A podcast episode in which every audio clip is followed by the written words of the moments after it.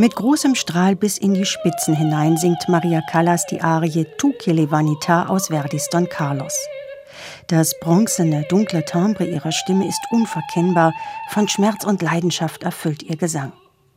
1954 hat die Primadonna Assoluta diese Partie an der Mailänder Scala szenisch gestaltet, aber das wurde leider nicht dokumentiert.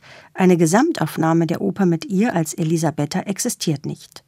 Aber mit dieser Arie, die sie mehrfach in Konzerten sang, hat sich Maria Callas verewigt. Die umfangreiche Edition La Divina enthält mehrere Einspielungen davon, darunter einen Konzertmitschnitt in Ton und Bild von 1962 auf Blu-ray unter George Prêtre.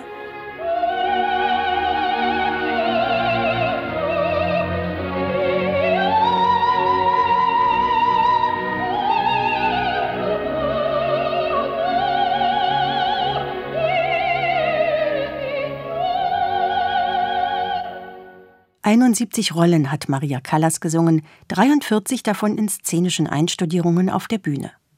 Aus einigen Opern wie den Perlenfischern, La Valli, Lacme, La Cenerentola, Semiramide oder Verdis Othello hat sie nur ausgewählte Szenen und Arien aufgenommen. Von ihren Paraderollen, La Traviata, Aida, Norma, Medea und Lucia di Lammermoor, existieren dagegen mehrere Gesamtaufnahmen. Welche die jeweils beste ist, lässt sich schwer sagen – jeder hat ihre Vorzüge.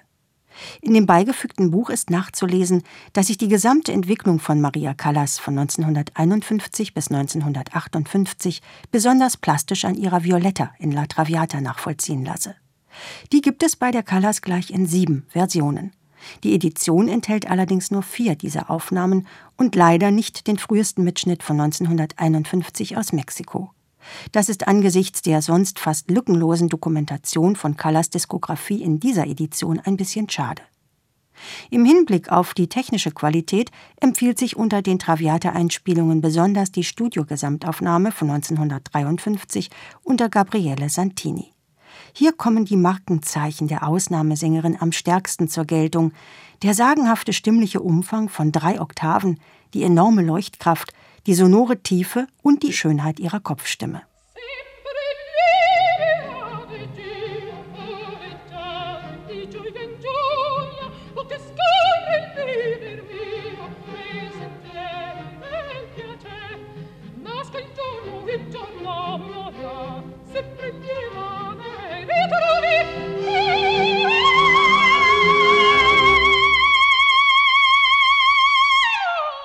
Die Traviata von 1955 aus der Mailänder Scala in der legendären Inszenierung von Lucchino Visconti ist leider stark verrauscht.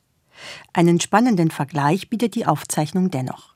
Denn hier vermittelt sich atmosphärisch am dichtesten, wie Maria Callas auf der Szene zur Tragödie aufblüht, herzzerreißend von ihrem Leben und ihrer großen Liebe Abschied nimmt.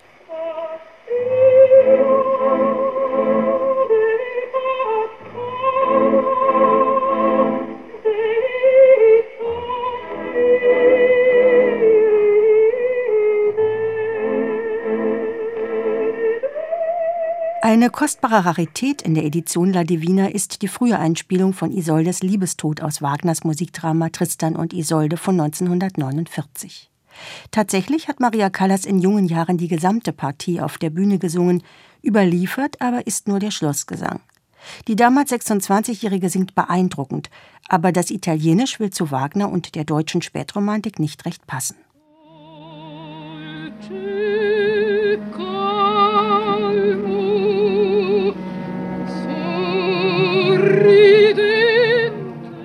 Als Bonus präsentiert die Edition schließlich auserlesene Erstveröffentlichungen, Aufzeichnungen von Konzertproben sowie bislang unbekannte alternative Takes von Studiositzungen, zahlreiche Interviews mit namhaften Sängerkollegen und Weggefährten der Callas auf Französisch sowie ein längeres Gespräch, das der Dirigent Edward Downs mit Maria Callas 1967 auf Englisch führte.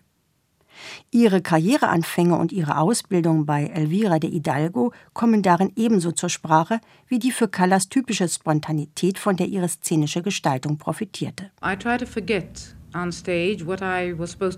Sie habe sich in Aufführungen immer bemüht, die Anweisungen auf der Bühne zu vergessen, sagt Maria Callas.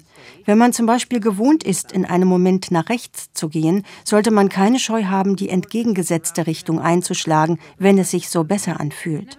Es wirke dann realer, das Publikum würde das zu schätzen wissen. In jeder Vorstellung sollte etwas anders ablaufen. Das Buch, das der Box als Hardcover beiliegt, bietet neben zahlreichen Fotografien und einem aufschlussreichen Essay zu Leben und Diskografie der Jahrhundertsängerin nützliche Register zu allen Partien und Aufführungsdaten. Auch wenn die Edition La Divina nicht alles an Musik dokumentiert, was von Maria Callas existiert, Sie ist mit ihrer Fülle an Aufnahmen und Dokumenten eine würdige Hommage auf die Jahrhundertsängerin zu ihrem hundertsten Geburtstag.